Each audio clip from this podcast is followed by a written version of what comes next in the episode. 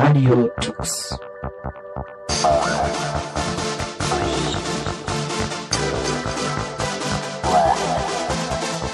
The German Linux Radio, the German Linux Radio.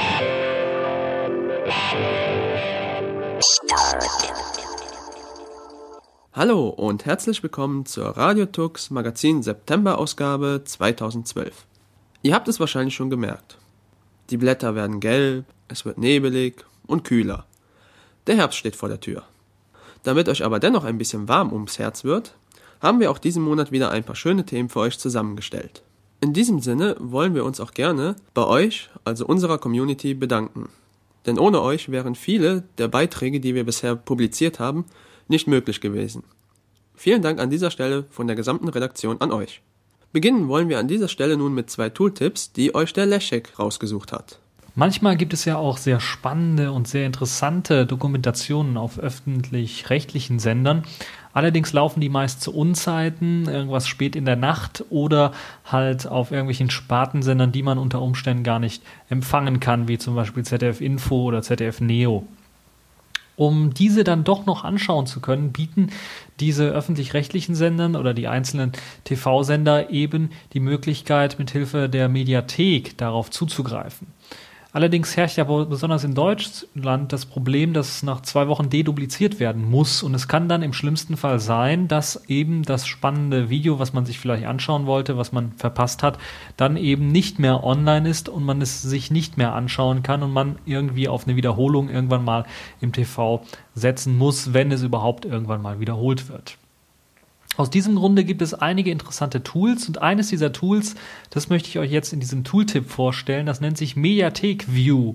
Und es macht genauso das, was der Name auch sagt. Es erlaubt einem, die ja eingestellten Dokumentationen oder Videos aus der Mediathek anzuschauen. Aber noch eine ganze Menge mehr. Denn es bietet ja eine native GUI, könnte man sagen, also eine native Oberfläche, die jetzt in Java geschrieben ist. Das liegt nicht jedem, aber es macht eben seinen Job und man kann halt auch ohne, dass man beispielsweise einen Flash-Player installiert hat oder einen sehr aktuellen modernen Webbrowser mit HTML5-Standard hat, kann man eben diese Dokumentationen auch direkt in dem VLC oder im M-Player anschauen. Außerdem bietet dieses Mediathek View Tool auch die Möglichkeit, diese Dokumentation direkt aufzuzeichnen, was sehr nett ist, was es auch automatisch im Hintergrund machen kann, so dass man zum Beispiel dann, wenn man beispielsweise was Interessantes gefunden hat, sagen kann, okay, bevor man arbeiten geht oder sowas, lad mir die und die und die Sachen runter und dann, wenn ich abends äh, Zeit habe dafür, dann schaue ich mir das dann etwas genauer an oder über die Woche verteilt äh, schaue ich mir das dann etwas genauer an. Dazu wird, werden eben zwei Media Player unterstützt. Das sind zum einen der VLC und dann zum anderen noch der M-Player. Die sollten ja auch plattformübergreifend funktionieren. Da das Programm ja, wie gesagt, in Java geschrieben ist, ist es halt eben unter Windows, Mac und Linux lauffähig und bietet eine ganze Menge an Funktionen, muss man ganz ehrlich sagen. Es bietet nämlich auch die Möglichkeit, eine Senderliste oder eine eine Liste von Sendungen herunterzuladen, direkt vom Hersteller selber, also von den Mediatheken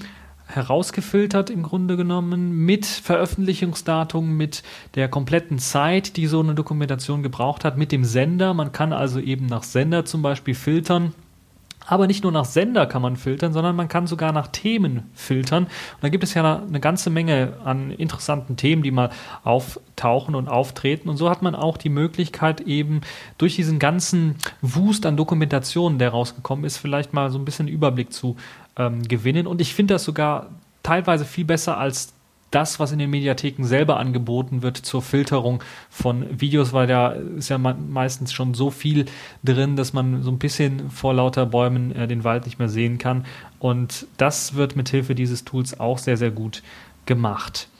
Natürlich gibt es auch eine Titelsuche und es gibt natürlich auch ein paar Extras, die noch mit eingebaut sind. Beispielsweise ist auch ein komplette äh, eine Möglichkeit, Abos ähm, zu äh, Abonnements im Grunde genommen zu äh, starten, sind auch mit dabei. Dazu kann man halt eben äh, bestimmte wieder auftretende Sendungen halt abonnieren. Aber natürlich auch der gute alte Podcast, der kann auch abonniert werden. Das heißt, das Mediathek View Programm besitzt auch die Möglichkeit, äh, Podcasts hinzuzufügen und dann Podcasts herunterzuladen und sogar zu durchsuchen, wie beispielsweise auf der Webseite podstar.de was so eines der größten deutschen Portale ist, was äh, Podcasts angeht. Da lässt sich auch sehr, sehr gut suchen, ein Titel, aber es lässt sich auch wieder nach Themen das Ganze filtern. Und das finde ich auch sehr, sehr schön, sehr, sehr gut integriert. Und ich denke, dieses Mediathek View ist ein sehr, sehr nettes Tool für die Leute, die eben mal äh, nicht so viel Zeit haben und äh, sich Sachen herunterladen wollen und dann irgendwann genießen wollen, falls sie eben die Zeit dazu finden. Die Integration in die äh, Mediatheken ist eigentlich relativ gut gelungen. Man kann auch äh, Filme importieren aus einer Datei beispielsweise, aus einer ZIP-Datei oder aus einer ganz normalen Filmdatei, eben ähm, MP4, AVI-Datei, MPEG-Dateien oder man kann sogar URLs hinzufügen und mit ein bisschen Glück, das funktioniert nicht bei allen URLs, wie ich herausgefunden habe, schafft es aber auch äh, Mediathek View, diese URLs zu importieren und dann einem auch die Möglichkeit zu bieten, diesen Film dann auch herunterzuladen.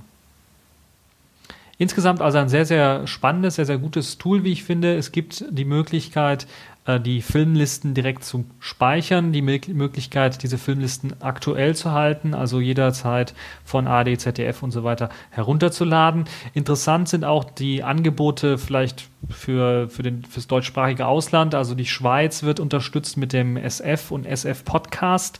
Ähm, Österreich wird unterstützt mit dem ORF und Arte gibt es halt in Deutsch und in Französisch, was vielleicht für einige auch wichtig sein kann. Ansonsten werden in, Deutschsprachen, äh, in Deutschland, im, im, deutschsprachigen Raum AD, AD Podcast, ZDF, Arte, Dreisat, SWR, MDR und WDR angeboten.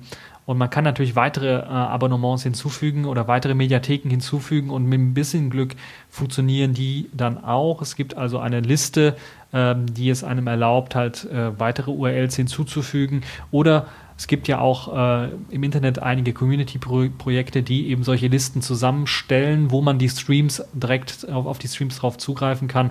Und das wird halt auch äh, mithilfe dieser Community-Listen kann das gepflegt werden bzw. erweitert werden, das ganze Programm. Ein sehr, sehr schönes Programm, auch wenn mir ja, Java-Programme optisch nicht so sehr gefallen, aber es erfüllt seinen Zweck und äh, funktioniert relativ gut. Ich habe das Aufzeichnen mit VLC ausprobiert, das klappt im Hintergrund, verbraucht fast gar nichts an ähm, Prozessorleistung und äh, das gleiche gilt auch für den M-Player.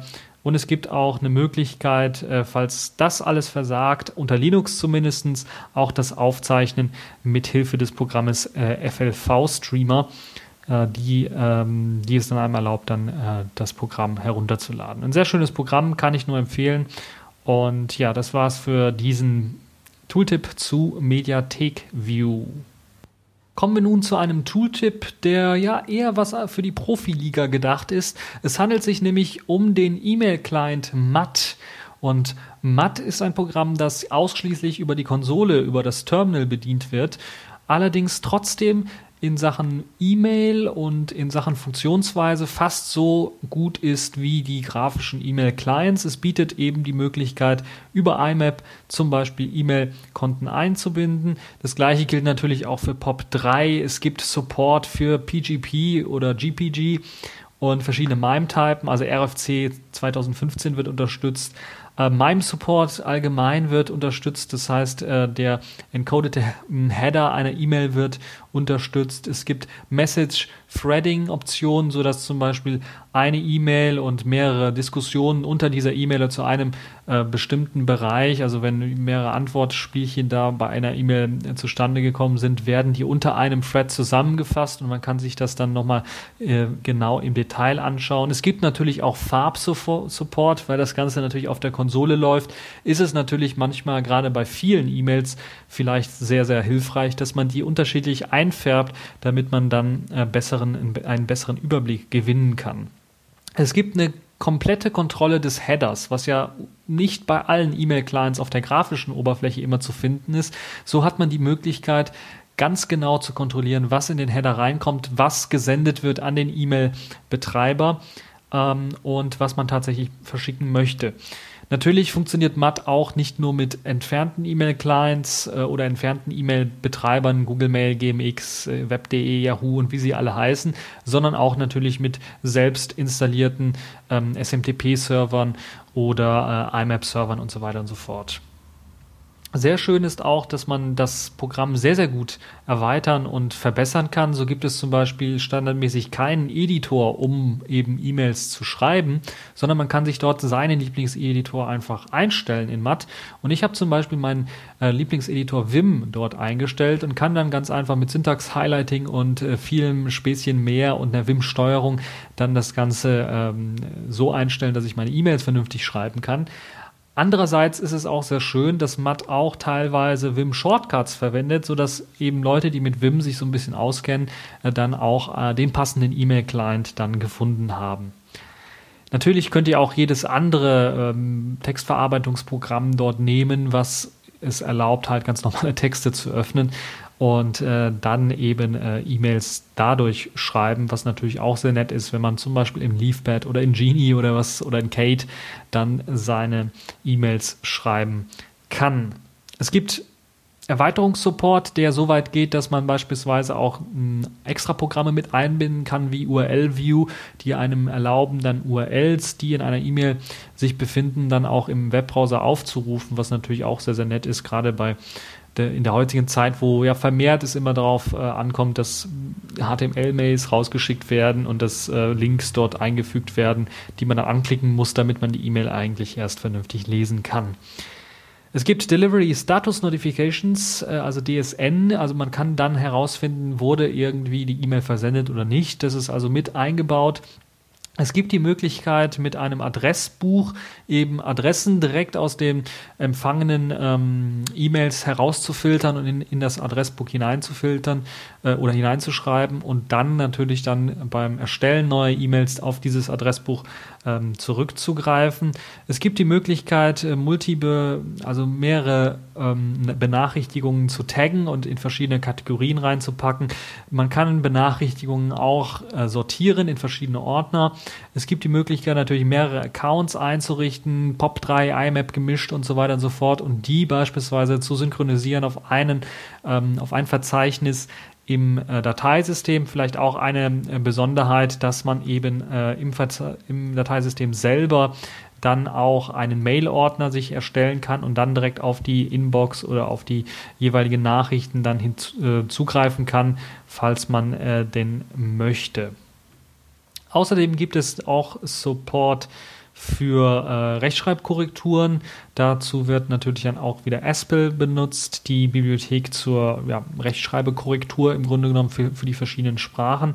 Und es gibt eine ganze Menge mehr an äh, Funktionsweisen und an Updates und an Skripten, die man mit einfügen kann in Matt. Man kann das User Interface frei gestalten. Man kann es also so einrichten, wie man es gerade möchte.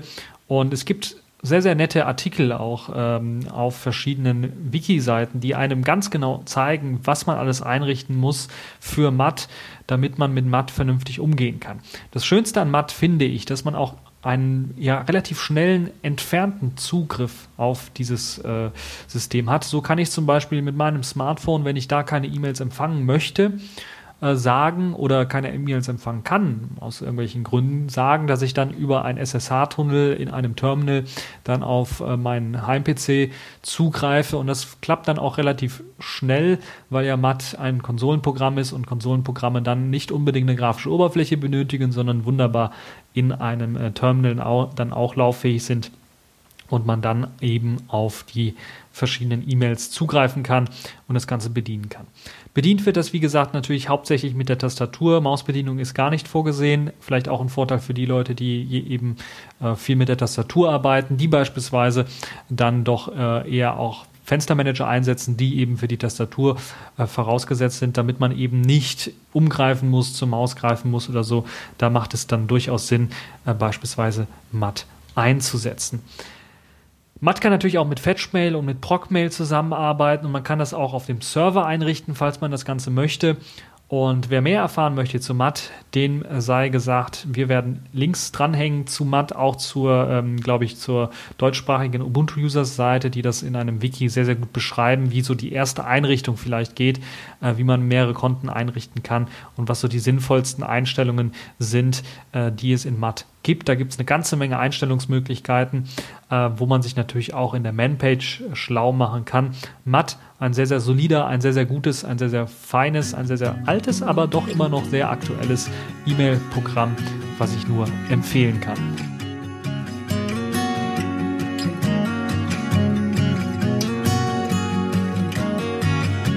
Here I am. I know I'm not as you planned. Because I'm no knight and I'm no prince. But I am convinced that I can sweep you off your feet with a simple melody. But I'm singing to your balcony. Won't you open up the doors?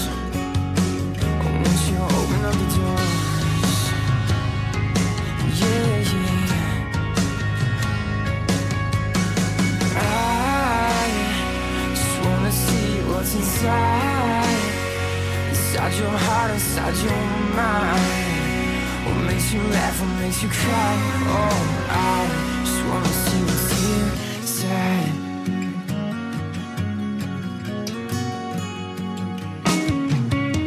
There you are, so resistant with your heart on guard. But I'm persistent, no, I'm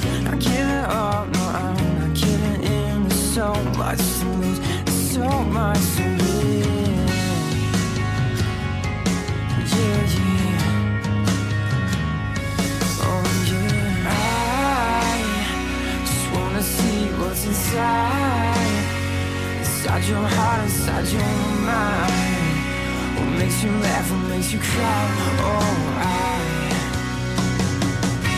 I like to think that this battle be won with bullets and with guns. In the form of your words, the slip of your tongue. I aim for you, but I I miss the mark. Your heart. I just wanna see what's inside. Inside your heart, inside your mind. What makes you laugh? What makes you laugh? I just wanna see what's inside. Inside your heart, inside your mind. What makes you laugh? You cry? Oh, I just wanna see what's inside. What's inside? What's inside? Na na na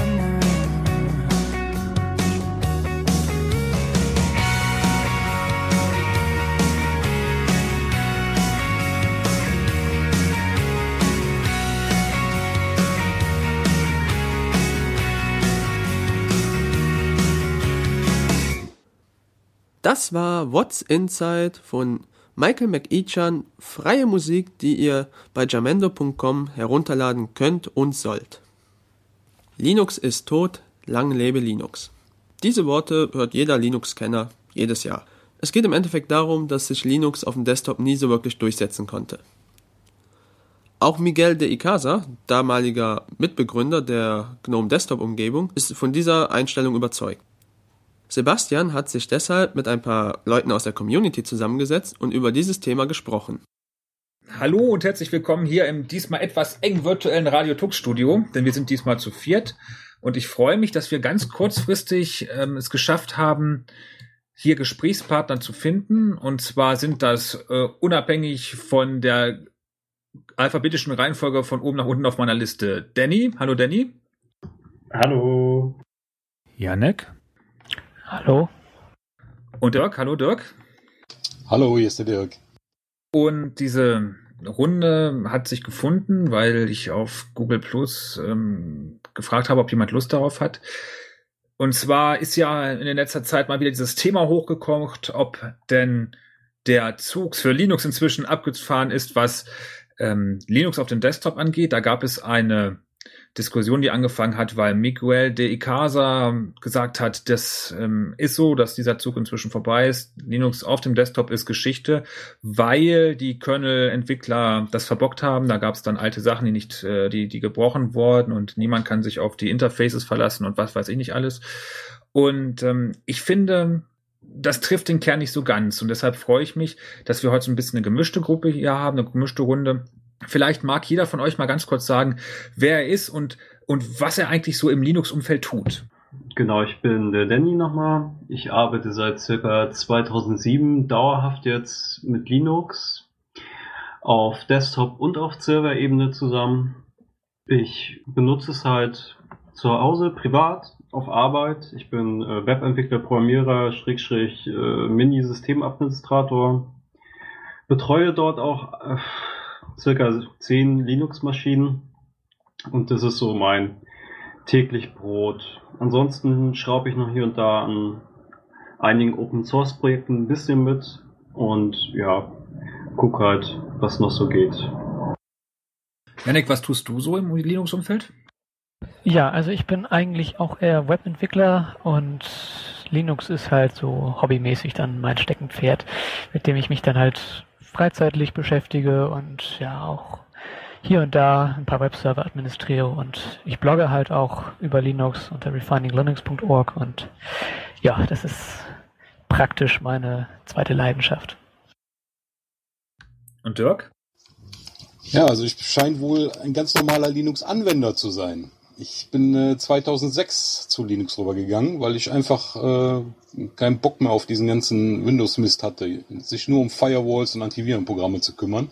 Immer wieder kamen bei verschiedenen Leuten Probleme, auch unter anderem bei meiner Freundin, und die habe ich dann als erstes mal umgestellt und die ist bisher auch super zufrieden damit. Moment, du hast das Betriebssystem deiner Freundin umgestellt und nicht die Freundin ausgetauscht. Genau, ich habe das Betriebssystem ausgetauscht. Ich habe äh, erst mal im Dualboot, habe ihr Windows draufgelassen und äh, nach einer ganzen Zeit habe ich dann mal gefragt, ich so, und wie oft hast du denn jetzt was, wo, wie gebootet? Und dann sagt sie, ja, das Windows liegt eigentlich irgendwie brach da drauf. Alles an, ich kann alles damit machen. Ne? Und dann irgendwann ist sie dann komplett wirklich umgestiegen. Also ich kann dich beruhigen, du bist nicht der einzige nur Linux-Anwender und ähm, nicht Administrator, das bin ich nämlich im Prinzip auch. Ich bin ähm, weder Informatiker noch sonst irgendwas, sondern ich habe äh, Linux irgendwann eingesetzt, weil mir irgendwie 2005, 2004, 2005 ein Dateisystem im Urlaub abgeraucht ist auf dem auf dem Laptop und ähm, da hatte ich kein Betriebssystem mit und ich wollte im Urlaub aber was machen und habe dann an irgendeinem Kiosk eine OpenSUSE gekauft und habe das einfach mal ausprobiert und war total begeistert und bin dann dabei geblieben, ähm, dass ich jetzt zufällig da in einer kleinen mittelständischen Firma, in der ich arbeite, da die IT betreue und da ein kleiner Linux-Server läuft. Das ist aber nicht zu vergleichen mit dem, was ein, ich sag mal, ein großer Linux-Administrator jetzt macht in irgendwelchen Rechenzentren oder ähnlichem. Aber ich finde das Stichwort schon mal gut, und zwar mit dem, mit dem, mit dem Umstellen von anderen Betriebssystemen. Ich denke mal, keiner von uns hat mit, mit Linux seinen Einstieg in die, in die Computerwelt gefunden. Bei mir war es irgendwie MS-DOS und dann hinterher so Windows für Workgroups und ein bisschen Windows 95, 98 Schlag mich tot und ähm, bis zu diesem entscheidenden Augenblick, dass ich da dieses OpenSUSE, äh, damals noch SUSE normal aufgespielt habe und dass mir das so ein bisschen die Augen geöffnet hat. Da habe ich eigentlich gar nicht gewusst, dass es was anderes gibt. Ähm, mich würde mal interessieren, wie seid ihr denn da überhaupt drangekommen, dass ihr gesagt habt, okay, ich, ich mache das jetzt Neugier oder im Studium gefunden oder, oder wie kam das? Ja, als erstes kam mal so eine Live-CD zum Partitionen erstellen halt ins Spiel. Und äh, wie ich eben schon sagte, irgendwann ähm, hatte ich einfach die Schnauze voll, mich nur noch um Firewalls und Antivirenprogramme zu kümmern oder hier so eine Defragmentierung durchlaufen zu lassen. Ja, und habe dann äh, immer wieder mal so zwischendurch in Zeitungen gelesen, ne? Computerbild sage ich, schmeiß jetzt einfach mal so in den Raum. Ja, und dann habe ich dann irgendwann mal äh, immer mehr gelesen und immer wieder von Ubuntu gehört, wie einfach das dann doch wäre und so weiter und habe es dann einfach ausprobiert. Ne? ISO runtergeladen, gebrannt, den Rechner davon hochgefahren und dann einfach mal so im Live-System ein bisschen rumgespielt. Das heißt, du hast ganz bewusst Ubuntu wahrgenommen und hast es dann einfach ausprobiert. Weißt du, was so, was so der, so der Aha-Effekt war, wo du gesagt hast, oh, geil, warum, warum ist das nicht überall anders auch so? Ja, so ganz von Anfang an, da fehlt noch ein bisschen Suse mit dabei. Da müsste ich jetzt aber noch mal genau nachgucken. Ich habe mir irgendwann mal ähm, über eBay eine Suse gekauft mit zwei Büchern dabei, habe da auch noch richtig Geld für hingelegt. Ähm, hatte ein Dual ein Dual-Boot-System am Laufen. Das Komische daran war aber jedes Mal, wenn ich SUSE hochgefahren hatte, habe meine Updates gezogen, dann kommt ein Neustart und dann ging nichts mehr. Dann war jedes Mal Netzwerk weg. Irgendwie hatte das mit der Netzwerkkarte nicht hinbekommen. Und dann bin ich weiterhin auf Windows geblieben. Und irgendwann kam dann halt dieser Sprung äh, zu Ubuntu hin. Ne? Ich habe halt viel darüber gelesen, Ubuntu Forum, ubuntuusers.de und äh, ja, habe es dann einfach mal ausprobiert. Also ich muss unglaublich Schwein gehabt haben, weil der erste, ich habe das ja auf diesem auf diesem Laptop damals installiert. Das ist so ein uralt Ding von Medion, das hat auch nie richtig Geld gekostet irgendwie. Und ähm, damals hat das alles super funktioniert und der erste Aha-Effekt, den ich so mit Linux hatte, das war, boah, ich kann jedem Fenster sagen, es soll dauerhaft im Vordergrund bleiben. Das war so dieser Aha-Effekt, wo ich mir gesagt habe, nein, wieso gibt's das nicht überall? Das gibt's bis heute nicht in Windows. Da haben wir gesagt, nein, das, das muss man haben. Ich kann jedem Fenster, egal welchen, kann ich sagen, bleib immer im Vordergrund. Und diese, diese, diese mehreren Desktops, das hat mich so fasziniert und mir das Leben so einfach gemacht. Das war mich so der Aha-Effekt. Wie sah das bei dir aus, Janik? Was gab es bei dir so einen Aha-Effekt und wie bist du zu Linux gekommen? Ja, also ein Aha-Effekt gab es in der Hinsicht, glaube ich, nicht unbedingt. Also der Fenstermanager ist auch ein wunderbares Feature, das ich unter Windows bis heute vermisse. Äh, bei mir war es auch eigentlich nicht Computerbild, aber irgendeine komische Computerzeitschrift mit irgendeiner OpenSUSE CD. Die habe ich mal ausprobiert, bin jetzt nicht weit dabei geblieben. Das war, hab's mal ausprobiert und dann habe ich es wieder brach liegen lassen. Irgendwann habe ich dann nochmal mit Ubuntu weitergemacht. Das war irgendwie Ubuntu 7.10 oder so irgendwie. Noch so eine Version mit dem hübschen Human Theme von damals. Ich weiß nicht, die Älteren erinnern sich. Und ja, dann bin ich irgendwann dabei geblieben. Ich hatte auch erst Dual Boot und irgendwann habe ich dann gesagt, so, nee, jetzt lasse ich das, jetzt schmeiße ich das Windows runter, jetzt brauche ich das nicht mehr und dann bin ich auf Linux umgestiegen. Ich habe es bis heute nicht bereut. Also spätestens als ich dann die Konsole entdeckt habe und so, da hatte ich dann keine Lust mehr mit Windows als meinem Hauptsystem zu arbeiten. Ich nutze Windows auch heute noch, aber auch nur, weil ich dann diverse Programme wie Photoshop oder so weiter noch benötige, die einfach unter Wine nicht vernünftig laufen. Okay. Und Danny, wie hast du zu deinem ersten Linux gefunden? Oh, das ist ein bisschen umständlich. Äh, ich kann mich düster daran zurückerinnern. Ich hatte ein Praktikum im DVZ, im MV. Und da waren so alte, weise Männer. Und die haben SUSE benutzt in Version Schieß mich tot 6.0 irgendwas. Und das äh, haben sie mir irgendwann mal in die Hand gedrückt. Damit habe ich dann auch gleich meinen Rechner geschrottet. Das war nicht so schön, weil komplette Unwissenheit halt bei allen möglichen Sachen. Danach wurde es ein bisschen still Danach habe ich auch sogar auf eBay gegen teures Geld nochmal Suse gekauft mit Handbüchern und Aufklebern, die ich heute noch habe. Ist auch nicht so richtig gelungen, ist auch wieder eingeschlafen und der richtige Durchbruch bei mir, nenne ich es mal, war meine für meine IHK Abschlussprüfung als Fachinformatiker. Hatte ich das Projekt halt einen Server, einen Groupware Server einzurichten und das halt mit Debian. So, und damit äh, wurde der Grundstein gelegt. Ich habe mich mit Debian befasst. Fand das super klasse, äh, was da alles ging, auch mit den benannten Killer-Features, Desktop, äh, Fenstermanager und die Fenster im Vordergrund halten und was nicht alles, die schöne neue Welt. Und bin dann auch so langsam vom Dual Boot äh, erstmal angefangen und bin dann so ganz langsam auch Richtung Only Linux gedriftet und Richtung Ubuntu jetzt hin. Die IHK hat dich also gezwungen, Linux zu benutzen. Das finde ich gut. Ich dachte schon, die haben gar keinen Sinn. Aber sehe ich das richtig, dass jeder von den Anwesenden, also von uns vieren, benutzt Linux auch auf dem Desktop? Ganz normal als Betriebssystem. Wir reden hier nicht von Servern, Webservern oder irgendwas, sondern wir reden von dem System, mit dem wir alle arbeiten und mit dem wir alle zu Hause, naja, mehr oder weniger zurechtkommen. Sieht so aus, ja. Ja, ja absolut kommt auch nichts anderes mehr auf die Platte, es sei denn, ich werde dazu gezwungen. Ja, Dito.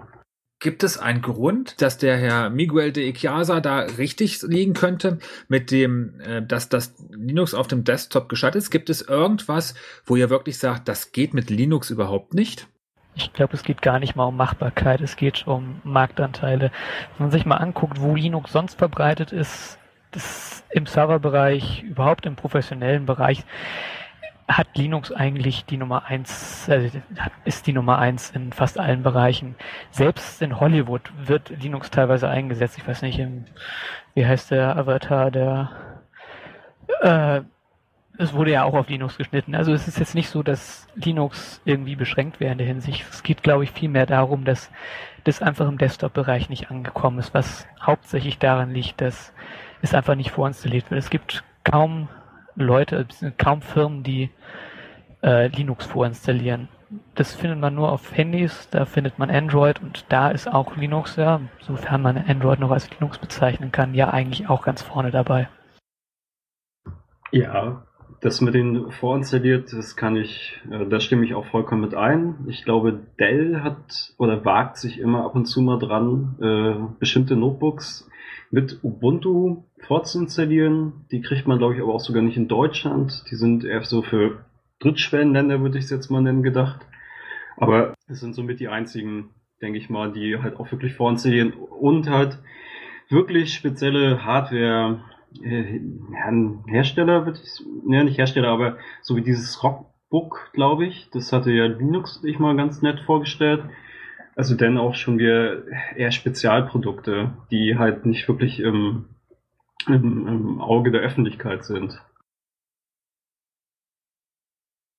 Ja, wenn denn überhaupt ein Ubuntu drauf ist, ist es ja schon mal toll. Ich habe äh, irgendwann mal ein Acer Notebook gekauft da hieß es dann Linux vorinstalliert. Was dann da vorinstalliert war, war irgend so ein Linpus Linux ohne grafische Oberfläche. Ich weiß nicht, wie man das einem Endanwender andrehen kann. Sprechen wir hier glaub, äh, zufällig vom IEPC? Kann das sein? Ja, dieses Linpus, das war äh, wohl überhaupt die Frechheit äh, Nein, kein IEPC, aber irgend so ein äh, Low-Budget-Notebook. Okay, weil wir haben auf Arbeit noch zweite Generation IEPC, glaube ich. Und da ist auch so ein mega Krepel Linux drauf. Irgendwie clicky bunti, dicke fette Symbole, ähm, kann nix. Und das hat einen natürlich gleich mal den Spaß verdorben. Das haben wir auch gleich platt gemacht und äh, so Sys Rescue CD Image draufgezogen, was dauerhaft bootet. Das ist aber bei den EPCs mit Windows nicht anders. Da ist auch so ein abgespecktes XP drauf. Das ist auch kaum zu bedienen.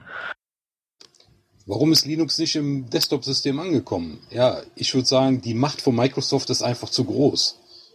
Weil sämtliche Firmen hängen da irgendwie dran und die haben da irgendwelche Verträge am Laufen. Äh, ich, ich blick da auch nicht so ganz durch. Mir ist das aber auch egal. Ich brauche auch keinen Mac. Ich würde nie großartig Geld ausgeben für einen Mac. Das ist, finde ich, totaler Schwachsinn. Hm. Also eigentlich hatte ich ja gefragt, was mit, mit, äh, mit Linux vielleicht gar nicht geht.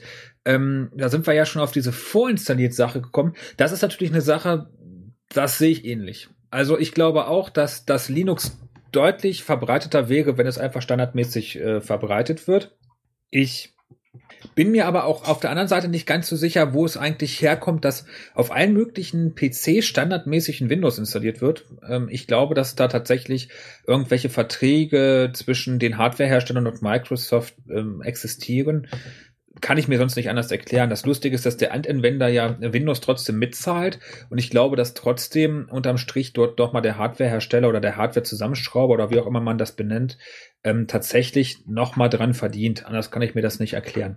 Es ist tatsächlich auch ganz schön schwierig, Hardware zu kaufen, die gar kein Betriebssystem hat. Ich habe vor ein paar Jahren meinem Vater einen Laptop geschenkt zu Weihnachten. Also wir als Familie haben gesagt, okay, jetzt wird Zeit für dich ins Internet zu gehen. Wappne dich und ähm, haben natürlich ein Modell gesucht, das, das kein Betriebssystem hat, weil zu Wappne dich gehört in meiner Meinung nach auch, bitte mach, was du willst und zwar hm, musst du nicht über alles nachdenken.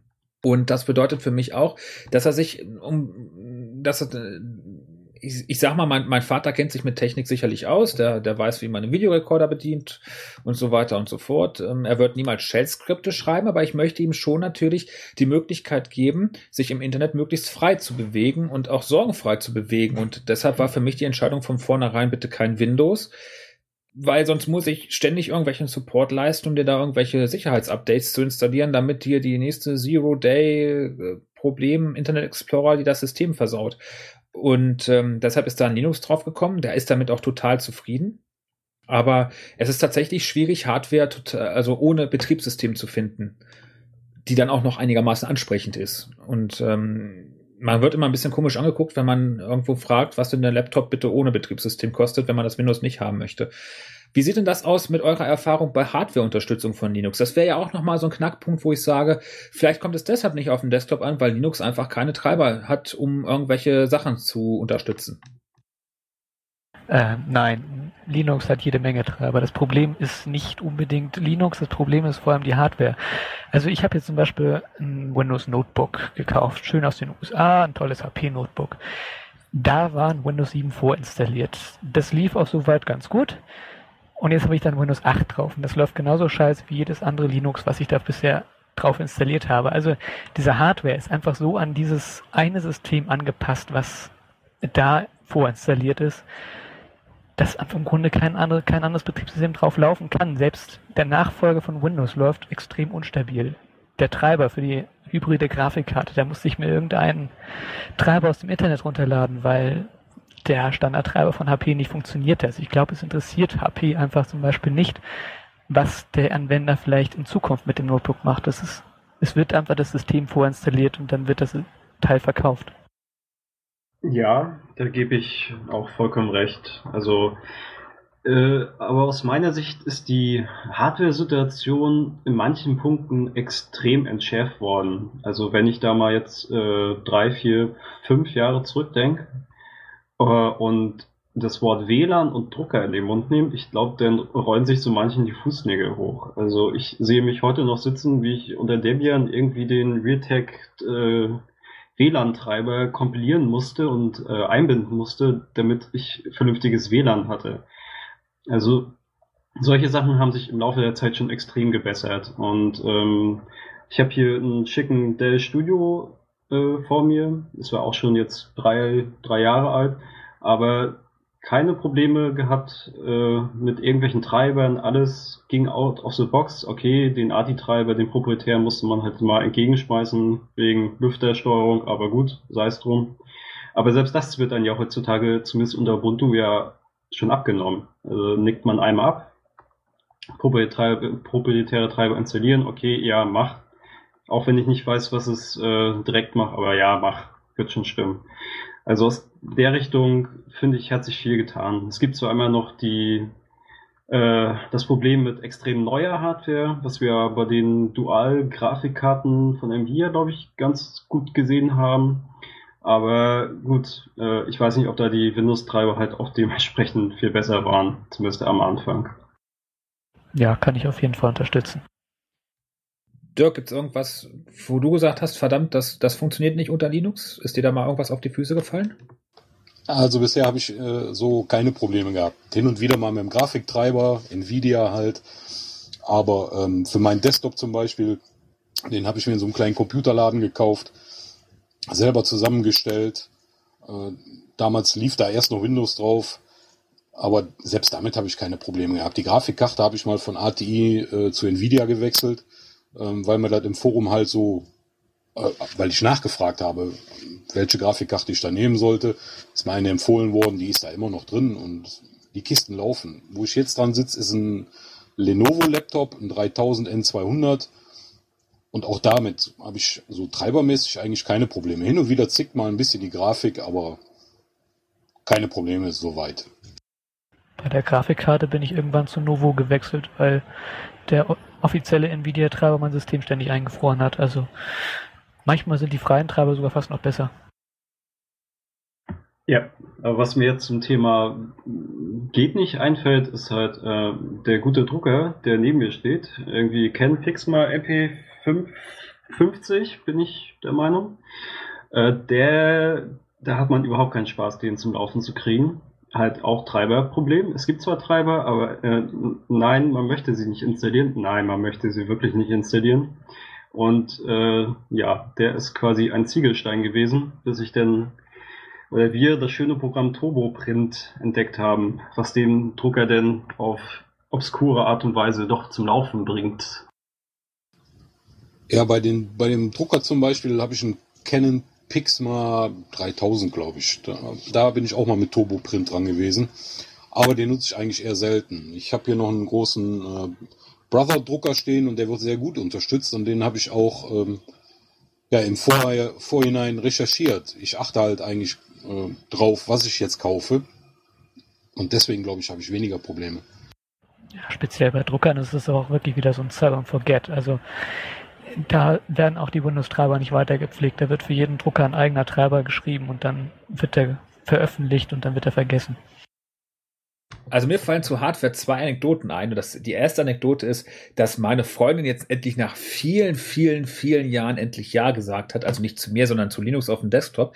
Und hat da letztes Jahr, äh, letztes Jahr, letzte Woche oder letzten Monat haben wir bei ihr einen, einen, einen, einen Linux mit installiert. Sie hat sich das selber ausgesucht und der erste war mein, war der Drucker. Wir haben hier einen Samsung CLP irgendwas stehen. Das ist so ein Farblaserdrucker, wo wahrscheinlich der Drucker mehr, weniger kostet als die drei Toner, die da drin sind. Und ähm, ich weiß, damals, als ich den angeschafft habe, das war 2008 oder so, da war ich noch im Studium ähm, oder noch so nebenbei im Studium und da wollte ich unbedingt einen Laserfarbdrucker haben und da war das noch so, ja, Samsung hat dafür extra Linux-Treiber bereitgestellt, deshalb habe ich den gekauft und das ist mal so ein bisschen schmerzhaft, die zu installieren. Da muss man so irgendwas bei den Krups-Treibern rein installieren und reinkopieren und sowas alles. Und sie schloss das Ding an und es lief. Und das war schon so, okay, hm, dann braucht die schon mal keine Schweißperlen haben. Und dann, dann kam sie irgendwann auf die Idee, sie müsste jetzt mit jemandem einen Google Hangout machen. Und ähm, dafür braucht man eine Webcam, das ist sehr zu empfehlen. Und sie hat halt so, so eine Webcam an ihrem Desktop, die ist so mal günstig bei Amazon erstanden worden und ich habe schon Blut und Wasser geschwitzt, weil das Ding jetzt, und sie steckt rein und es geht. Und da habe ich so echt gedacht, oh, ja, okay, wunderbar. Und dann, um das Druckerproblem auch von der anderen Seite zu sehen, ich habe in der Firma gerade einen Drucker eingerichtet, ein HP OfficeJet 6100 E-Printer, nicht zu verwechseln mit dem, mit dem Mehrgerät, Mehrzweckgerät. Ähm, das ließ sich unter Windows 7 problemlos installieren. Für Windows 2000 gibt es keine Treiber mehr, obwohl HP ja eigentlich diese Standardtreiber hat, die überall gehen. Da druckt er dann halt keine Farbe. Gut, okay, hm, ist gar kein Problem. Dummerweise gibt es aber auch nicht, wie auf der Webseite eingerichtet und, und ähm, berichtet, Drucker für Windows 2008 Server. Das heißt, ähm, es gibt Windows 7 Treiber und es gibt Windows 7 Treiber und es gibt Windows 7 Treiber und damit hat sich die Geschichte.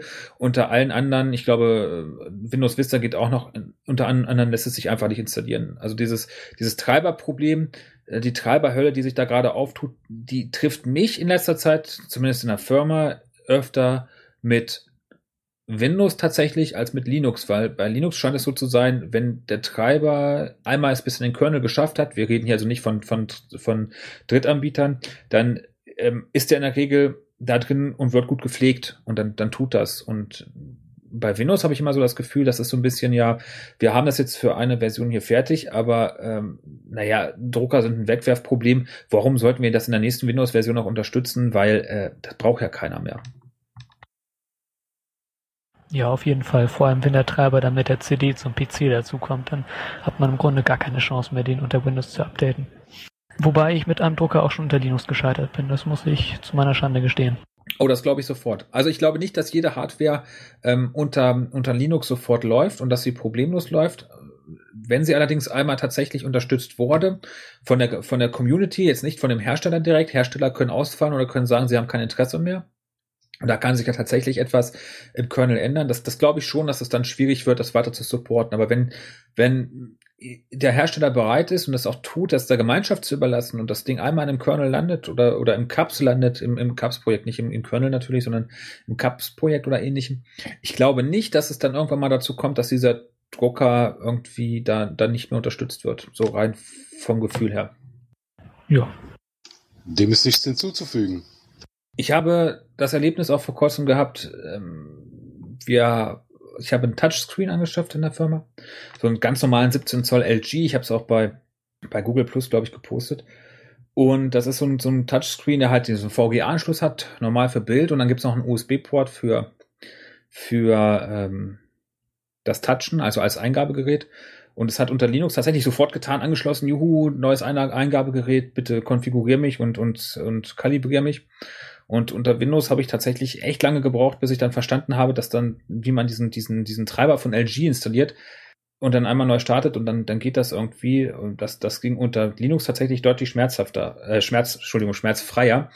Und ähm, die Treiberhölle sehe ich da eigentlich eher bei Windows, wenn ich ehrlich bin. Aber damit können wir ja nur davon ausgehen, dass das nicht der Grund sein kann, warum ähm, da Linux sich nicht auf dem Desktop durchsetzt. Nee, also speziell USB-Geräte funktionieren meistens sehr gut unter Linux. Das geht von simplen USB-Sticks bis hin zu Wacom-Tablets. Da habe ich auch nie Probleme gehabt mit. Damit habe ich eher Probleme unter Windows gehabt. Also ich denke, die Treiberproblematik wird es wirklich nicht sein, warum die Verbreitung noch nicht so extrem hoch ist. Da müssen wir an ganz anderen Stellen suchen. Dann such. Woran liegt es? Verrat es uns. Ich verstehe es nicht. Naja, einen Punkt hatten wir schon angesprochen, und zwar jeder PC, den man irgendwo kauft, Mediamarkt, Schweinemarkt, Amazon, wo auch immer, hat in, weiß ich nicht, 99, hm, hm, Prozent der Fälle ein Windows drauf. Surprise, surprise. Und viele Leute kennen seit Jahren, Jahrzehnten nichts anderes, nehmen das dankend entgegen und kommen nicht mal auf den Gedanken, dass es da noch eine Welt äh, nebenan geben äh, könnte, die vielleicht andere Möglichkeiten bereitstellt, besser für sie sein könnte, schlechter für sie sein könnte, je nachdem. Also man kommt jetzt gar nicht auf den äh, Gedanken, wenn man halt überhaupt nichts anderes kennt. Also auch vielleicht das Umfeld nur Windows kennt, dann, dann kommt man ja da gar nicht drauf. Wenn man Systemvoraussetzungen liest, auf irgendwelchen CD-ROMs, da steht immer Windows, gut, Mac ist jetzt immer, äh, immer mehr dazu gekommen. Aber nehmen wir nochmal die Spielewelt dazu. Die ist doch ungebrochen auf Windows, oder? Aber auch das wird sich ändern, denke ich mal. Äh, wir hatten die Ankündigung von Stream, dass sie jetzt auch auf Linux kommen. Wurde ja äh, von vielen bejubelt, von einigen äh, schon als Untergang des Abendslandes gewertet. Und was ich sehr erstaunlich fand, bei Kickstarter wurde der vier, ne, äh, neue Teil von äh, The Broken Sport, Baphomets Fluch, äh, gefundet. Und die lassen es wirklich unter Linux laufen. Linux, Mac, Windows und Android.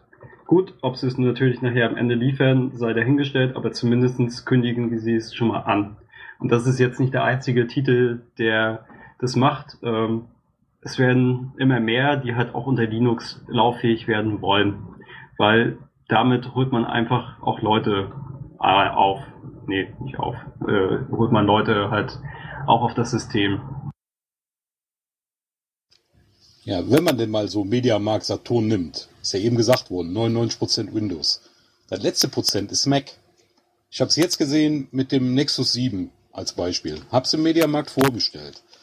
Hab dann eine E-Mail bekommen, einen Tag, nee, am gleich am Erscheinungstag in Deutschland, dass ich mir am nächsten Tag das Gerät abholen gehen kann. Bin am Erscheinungstag im Mediamarkt gewesen, habe gedacht, oh, gehst du mal gucken, ist ja eine Tochter von Saturn oder ne, die gehören ja zusammen. Nichts an Werbung, gar nichts. An dem Tag, wo ich es abgeholt habe, auch nichts. Die mussten das aus dem Lager rausholen. Und ich glaube, da ist bis heute noch keine Werbung für. Da, iPads, die kriegst du nachgeschmissen, die liegen da, da wird groß beworben. Aber das Nexus 7 zum Beispiel gar nicht. Wobei mich das bei Android jetzt wundert, weil Android kriegst du eigentlich an jeder Ecke.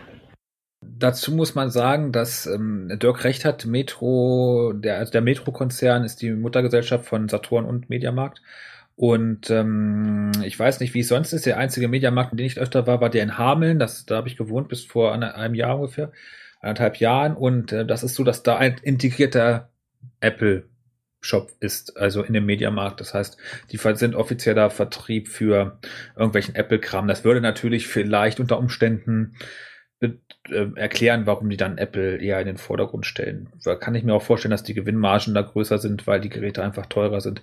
Andererseits ähm, habe ich da aber auch damals mein Galaxy gekauft, mein Samsung Galaxy S1, das ich immer noch benutze und das immer noch gut ist, obwohl es zweieinhalb Jahre alt ist.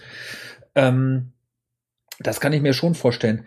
Aber ich, ich, ich, Dirk hat natürlich recht, da was da verkauft wird, ist natürlich mh, kein Linux auf dem System.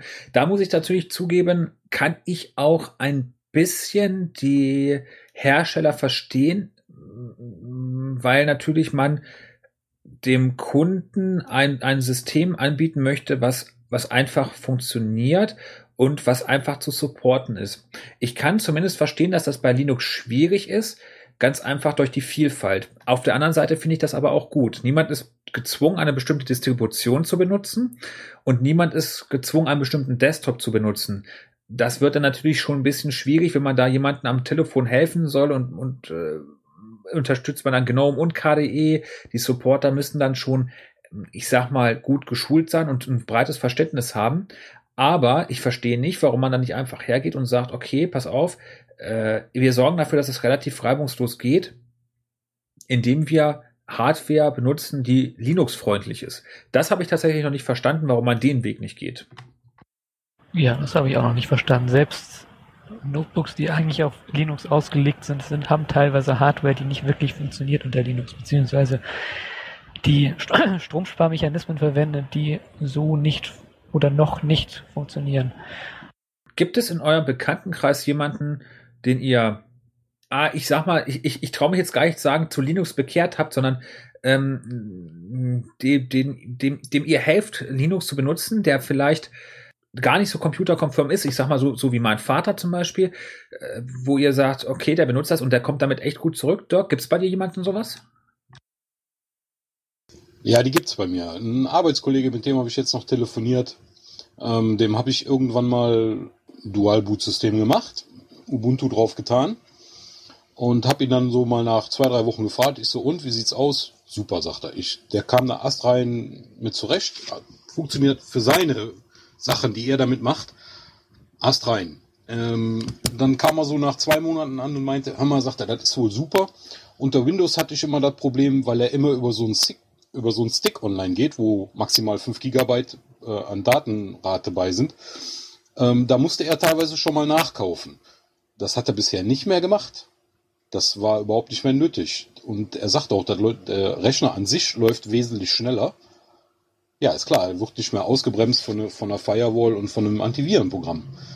Ich habe noch mehrere Fälle, die äh, eigentlich astrein funktionieren, die auch, ähm, wenn jetzt ähm, ein neues Ubuntu rauskommt, wie jetzt dieses 12.04, einfach über die Systemverwaltung Update rübergezogen und alles läuft.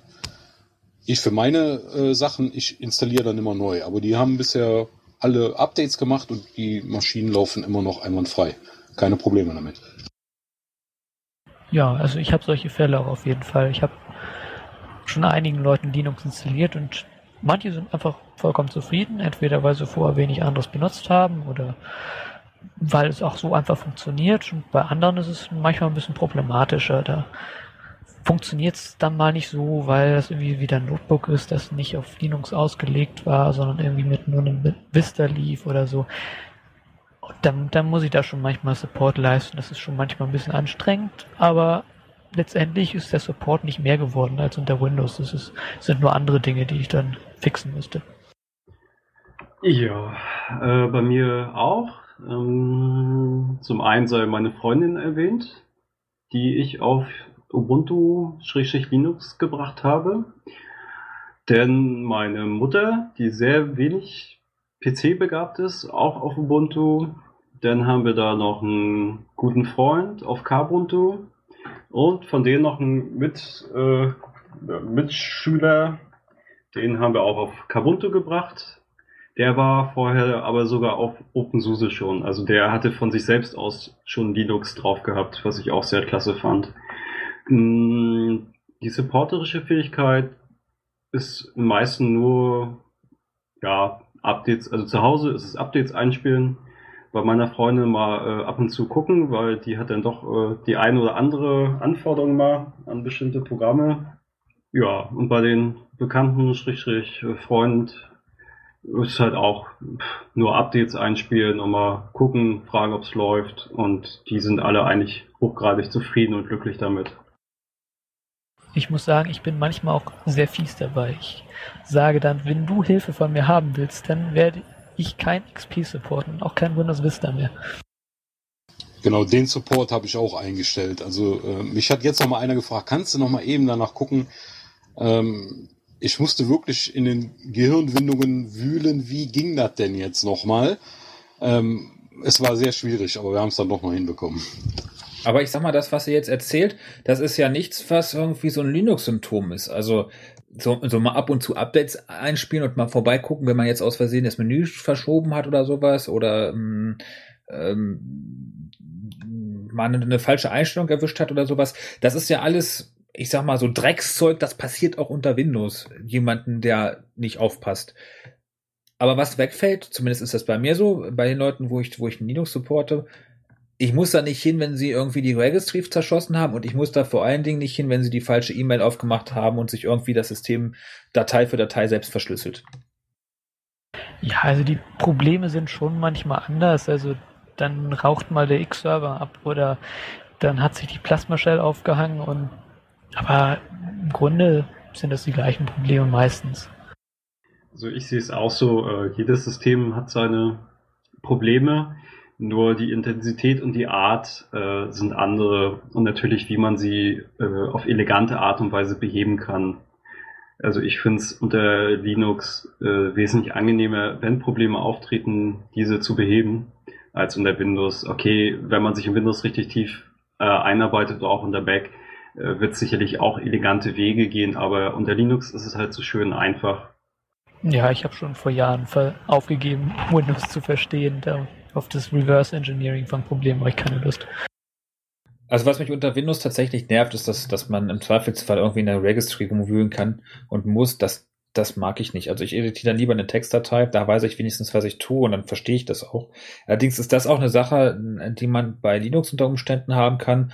Ähm, das ist ein Grund, warum ich zum Beispiel GNOME nicht mag. Die haben diese GNOME-Config, die ist auch für mich, die, die verstehe ich einfach nicht. Die ist für mich einfach von, von der Art her unverständlich so wie die, wie die äh, Windows Registry auch. Die ist bestimmt, die hat bestimmt einen Sinn, aber ich, ich verstehe sie halt nicht. Also sie ist für mich nicht zugänglich, ohne mich damit intensiv zu beschäftigen. Ja, also Deconf ist das mittlerweile. Es ist halt auch so eine Datenbank praktisch. Also ich finde es auch schöner für jedes Programm einfach eine Datei und da kann man editieren, als eben so ein Sammelsurium, wo man irgendwie raussuchen muss, was man dann braucht. Was ich ganz interessant fand, ist, dass Dirk vorhin gesagt hat, dass ähm, auch alte Hardware oder dass, dass, es, dass es allgemein schneller läuft. Ähm, ich, ich würde das jetzt noch nicht mal auf die, die Hardware schieben äh, oder auf die, auf die Firewall schieben und die, auf die Antiviren-Sachen. Ich glaube, dass es einen sehr hohen Anteil von Linux-Installationen auf alten Rechnern gibt, die einfach keiner bemerkt, weil dieser Rechner wahrscheinlich mal mit einem Betriebssystem ausgeliefert wurde, was inzwischen nicht mehr supported wird. Man kann ja gerne mal versuchen, auf so einen Rechner von 2004, 2005 ein aktuelles Windows zu installieren, da wird man wahrscheinlich nicht viel Freude mit haben. Das Problem ist, dass dieser Rechner wahrscheinlich mit Windows XP ausgeliefert wurde und Windows XP inzwischen von Microsoft nicht nur mit Sicherheitsupdates versehen wird. Das heißt, wenn da irgendwo eine Schwachstelle jetzt auftritt, dann ist die halt da und dann ist die auch dauerhaft da. Ich glaube, dass es viele dieser alten Rechner gibt, auf denen inzwischen ein Linux läuft.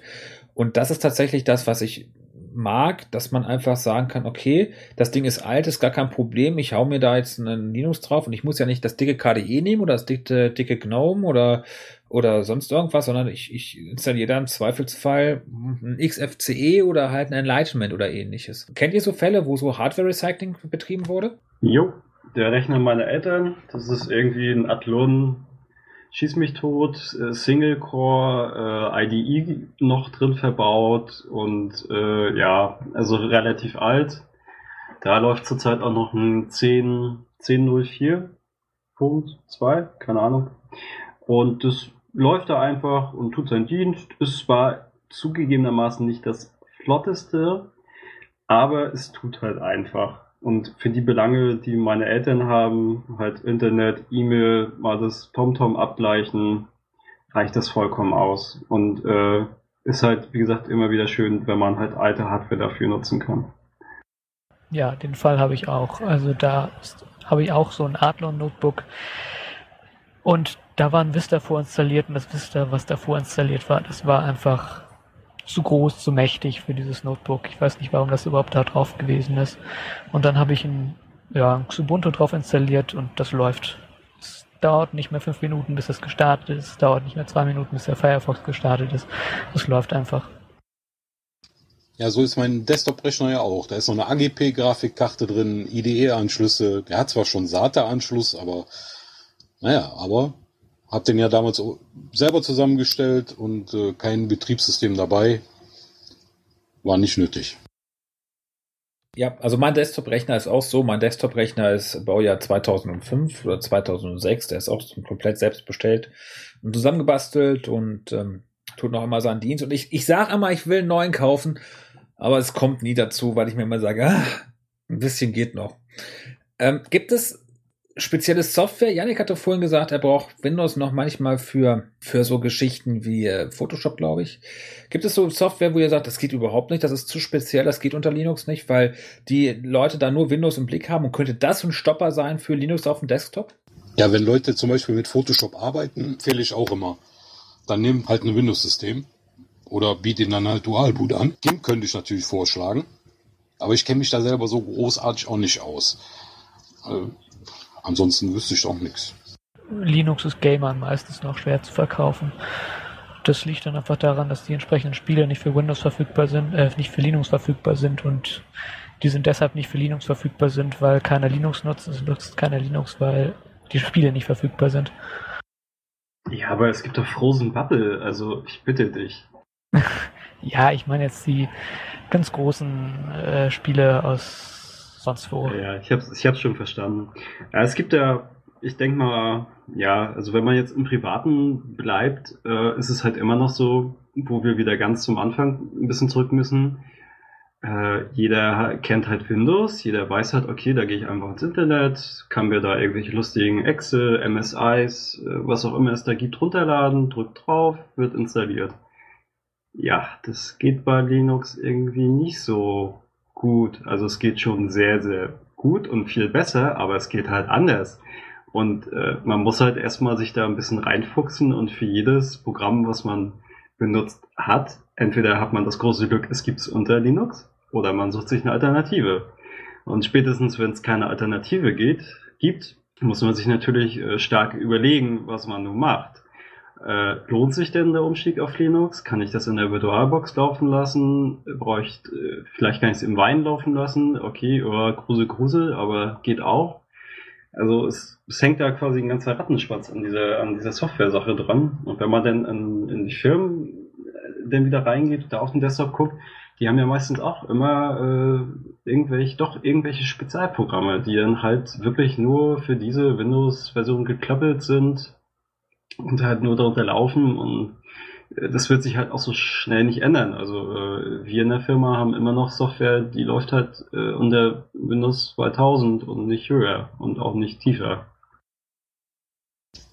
Ah, deswegen gehe ich vorher hin und frage die Leute, was, was, was macht ihr? Was nutzt ihr? Spielt ihr? Braucht ihr irgendwelche besondere Software? Und äh, dementsprechend sage ich dann, ja, könnt ihr komplett machen, gibt's, gar kein Problem. Oder halt, ne, tu dir selber einen Gefallen und mach ein Dual-Boot-System. Wenn du ins Internet gehst, nimmst du dein Linux und wenn du zocken willst, dann machst du eben kurz einen Neustart, haust jetzt Spiel rein und spielst es halt eben über Windows. Ja, so mache ich das auch. Ich glaube, das mit den Spielen, das wird dauerhaft ein Problem bleiben, ob es nun Steam für Linux gibt oder nicht. Ich glaube, das liegt ganz einfach daran, weil ähm, es da so, so, so ein kleines Meta-Universum gibt. Und zwar hat ja Windows nicht nur, äh, Microsoft nicht nur ein Betriebssystem namens Windows, sondern auch eine Konsole namens Xbox. Und ähm, es ist wohl relativ einfach, wenn man gegen DirectX programmiert für den PC, dass das direkt dann auch ähm, auf der Xbox entsprechend äh, umzusetzen ist. Da, da kann man natürlich beide Märkte mit einmal abdecken, hat aber das Problem, dass man halt gegen DirectX programmiert hat und ich glaube, das ist unter Linux immer noch ein Problem. Wobei es da inzwischen wohl auch ähm, Einlenken auf Seiten der Spielindustrie gibt.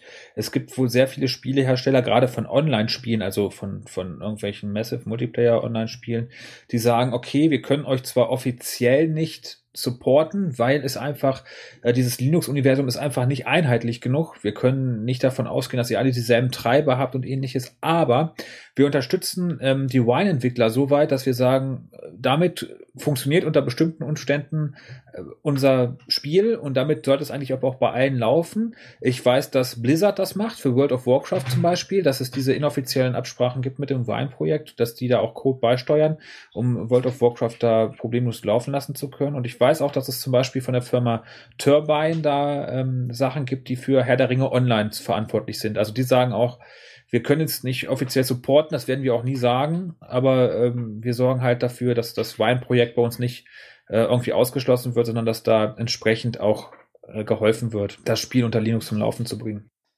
Äh, ich weiß nicht, ob ihr das Spiel Warblade kennt. Das ist so, so, so ein Shooter. Da muss man so Raumschiffe abschießen und so weiter. Äh, eine Zeit lang lief es unter Wein, aber dann ging es dann nicht mehr. Und äh, wenn man dieses Spiel halt kauft, dann äh, kommt man auch mit demjenigen in Kontakt, der dieses Spiel weiterentwickelt und auch erfunden hat und so weiter.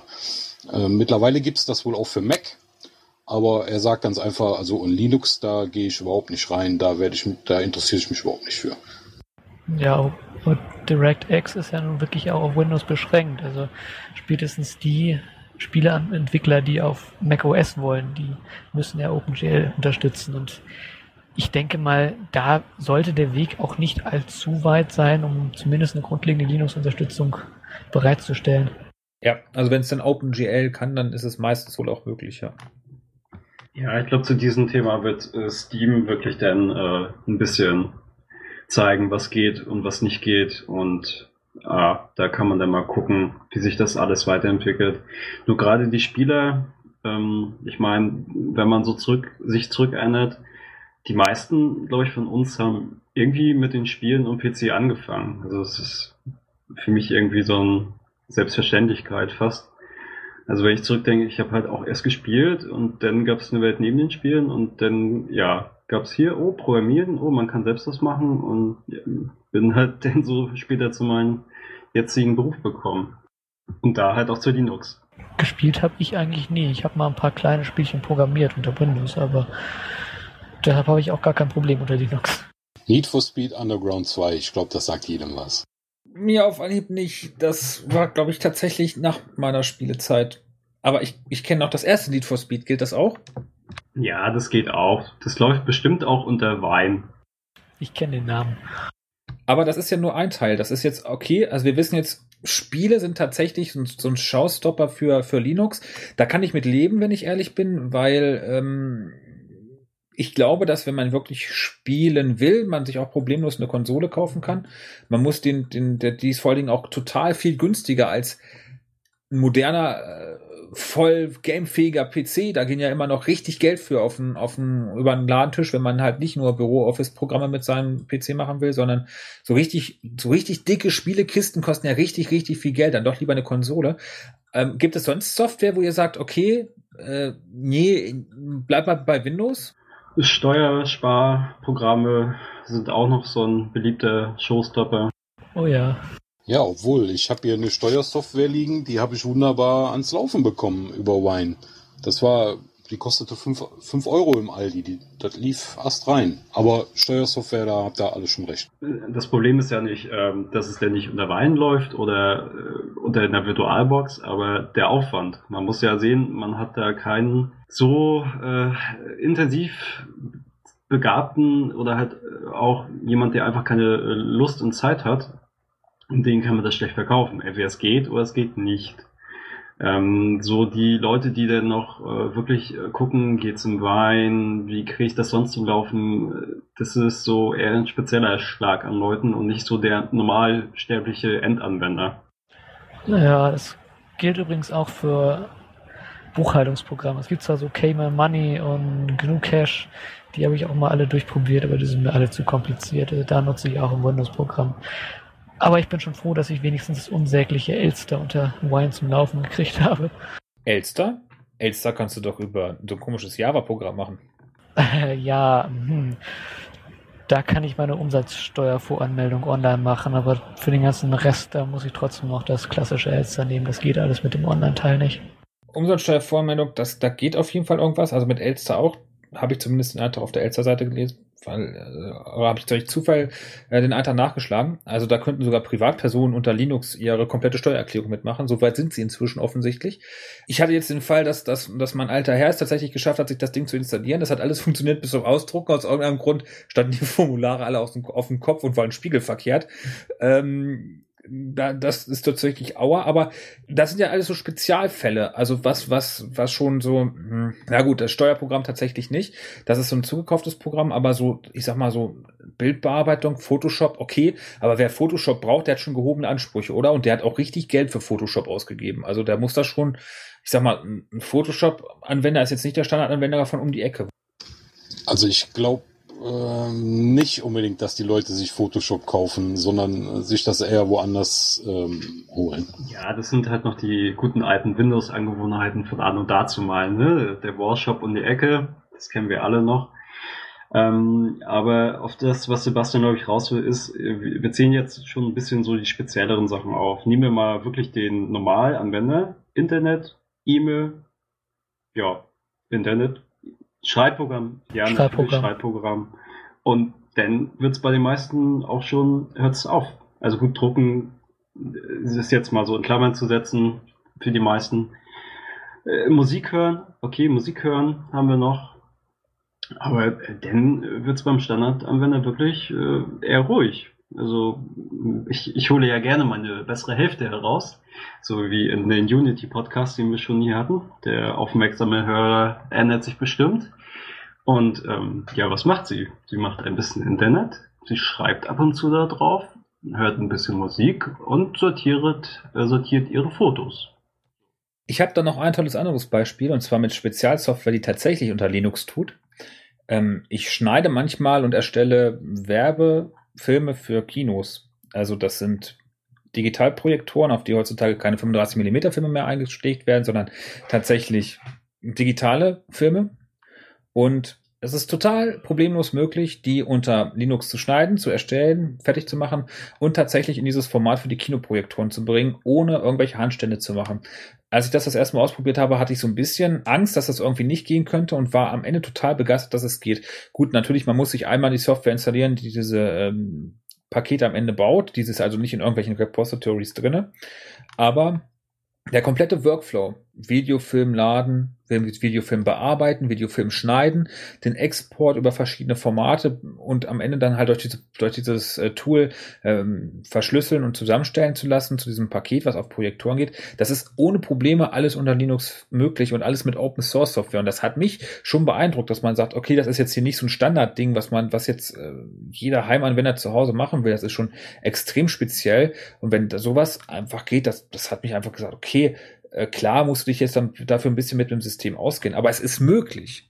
Ne? Und die Frage ist halt, wie weit man sich mit dem System beschäftigen möchte, um etwas umzusetzen. Wenn ich da so nur an 2006 zurückdenke, äh, Thema MP3 oder DVD abspielen, also das war damals schon ein bisschen hakelig. Das ist heutzutage, äh, muss man da einen Haken setzen, wenn man System installiert und dann funktioniert das auch. Aber man muss bereit sein, sich ein bisschen mit dem System ähm, auseinanderzusetzen. Ich glaube, viele, früher hat man das mit Windows, hat man sich damit auseinandergesetzt, da hat man sich gar keinen, keinen Kopf drum gemacht. Jetzt soll man was Neues lernen, im Endeffekt sich in ein neues Betriebssystem einarbeiten. Die Frage ist, sind die Leute überhaupt bereit dazu? Die haben ja keine Lust drauf. Ja. Heute ist es die Blu-rays, kommen immer neue Themen. Ja, heute, heute sind es die Blu-rays. Wenn, wenn du eine Zeitung kaufst, da ist eine Blu-ray drin oder, oder so, schmeißt ins Laufwerk rein und die läuft nicht. Ja, woran liegt's? Ja, scheiß Linux, weg. Aber auch unter Windows gibt es eigentlich nur zwei teure Programme, die das offiziell können.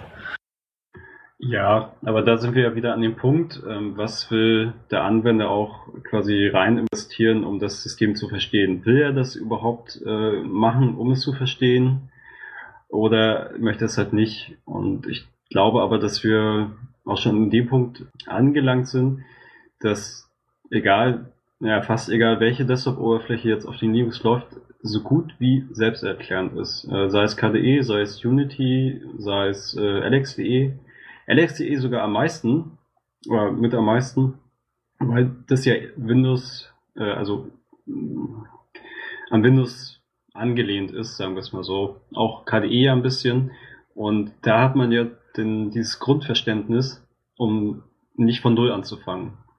Also wenn man von Null anfangen würde oder müsste, ist es ja sehr frustrierend, weil man kann halt sein gesamtes Wissen, was man denn doch über teilweise Windows 95 bis Windows 7 angehäuft hat, dann ja einfach mal äh, gepflegt wegschmeißen. Und so fängt man halt mit Sachen an, die man dann vielleicht ungefähr wiedererkennt, so, ach, okay, da ist so ein Start, ja, Start-Button heißt das jetzt nicht, aber da kann ich mal draufdrücken für meine Programme und also ich denke schon, die, die Schwelle wird von Mal zu Mal auch ein bisschen herabgesetzt.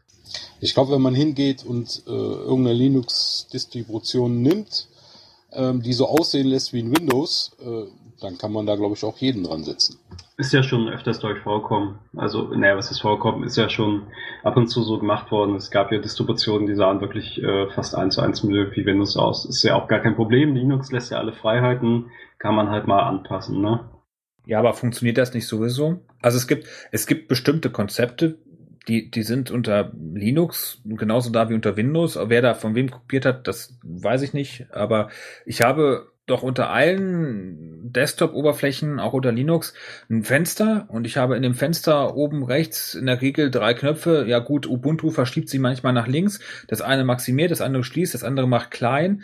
Ähm, ja klar ändert sich da ein bisschen was und es gibt vielleicht unter GNOME 3 eine Shell, die das Menü ersetzt und die das Ganze ein bisschen anders macht, aber, aber ich sag mal, das Grundkonzept des Desktops, der ist doch egal und der, der hat sich aber von Windows 95 zu Windows XP zu Windows 7 und jetzt zu Windows 8 genauso verändert wie diese kleinen Unterschiede zwischen einem Windows und einem Linux-Desktop, oder? Also ich glaube nicht, dass jemand, der einen Windows-Desktop bedienen kann, wir reden hier nicht von Administrieren und von tiefgreifenden irgendwelchen Systemeinstellungen, dass jemand, der einen Windows-Desktop bedienen kann, der wird sich doch unter Linux nicht verloren vorkommen, oder? Ja, viele Leute haben aber Angst davor. Ich, ich kann mir das nicht erklären, keine Ahnung, warum. Aber wenn man denen da zwei identische Rechner hinstellt und sagt, ja, da ist ein Windows drauf, da ist ein Linux drauf, welche müsste ich so haben? Ich wette mit dir, die meisten gehen zu Windows rüber. Ja, gut, klar, das ist ja, der Mensch ist ein Gewohnheitstier und äh, gibt es halt, äh, wenn man es ihm nicht gerade entreißt, ähm, ja, gibt es auch nicht auf. Die ein, einzige oder mit einzige Frage, die meine Freundin und meine Mutter gestellt hat, war, kann ich da was grundlegend kaputt machen? Äh, diese Frage wurde mit Nein beantwortet und dann war zumindest erstmal der erste Zweifel weg. Also das Gute ist ja, durch das vor, vorherein getrennte Benutzersystem, man kann ja so gut wie nichts kaputt machen. Gut, unter Windows geht's jetzt auch immer schwerer, aber zu dem Zeitpunkt war das halt noch so. Ja, der Kollege jetzt von mir zum Beispiel, dem wurde halt äh, zwei Wochen lang Ubuntu 12.04 angeboten, soll doch ein Update machen und er hatte da zwei Wochen vor sich hergeschoben, weil er mich schon eine Zeit lang nicht gesehen hatte. Und dann hat er gesagt, Mann, mach doch einfach mal. Und hat das durchlaufen lassen, sagt er, dann musste ich den neu starten. Sagt er, und alle Einstellungen waren da. Ich mache mein Firefox auf, meine Lesenzeichen waren da. Alles war da. Ich sag ja, weil alles das hat mit dem System an sich nichts zu tun. Das liegt außerhalb, wo die Sachen, die persönlichen Sachen zum Beispiel gespeichert sind. Da ist der super happy mit. Ähm, er hat jetzt ähm, Unity drauf und sagt da, da komme ich super mit klar, das gefällt mir Ast rein, keine Probleme mit. Und da ein bisschen stolz war ich da schon. Also so einen richtigen Showstopper, außer die Verbreitung von Windows als Standardbetriebssystem für neu ausgelieferte PCs, konnten wir jetzt nicht wirklich ausmachen, oder? Nein, das ist ja, wie gesagt, auch schon der größte Showstopper, den wir gefunden haben. Das ist eigentlich der Showstopper neben der Gewohnheit. Warum soll ich was Neues ausprobieren, wenn das alte doch soweit gut funktioniert? Andererseits ist natürlich der Umstieg von Windows XP auf Windows 7 oder von Windows XP auf Windows 8 vielleicht sogar oder sogar zwischen Windows 7 und Windows 8. Der Unterschied ist auch relativ groß, also da muss man auch viel umlernen. Der Unterschied zu Linux ist da auch nicht so extrem. Vielleicht könnte es auch an der mangelnden Fernsehwerbung liegen. Grummel, Grummel. Ich könnte ja den, den, den, komischen Film der Free Software Foundation für Linux äh, mal auf Kinoformat umwandeln und mal ein paar Leute verschicken. Ja, ich glaube, die YouTube-Premiere haben wir ein paar Stunden verpasst, die Live-Premiere. Aber gut.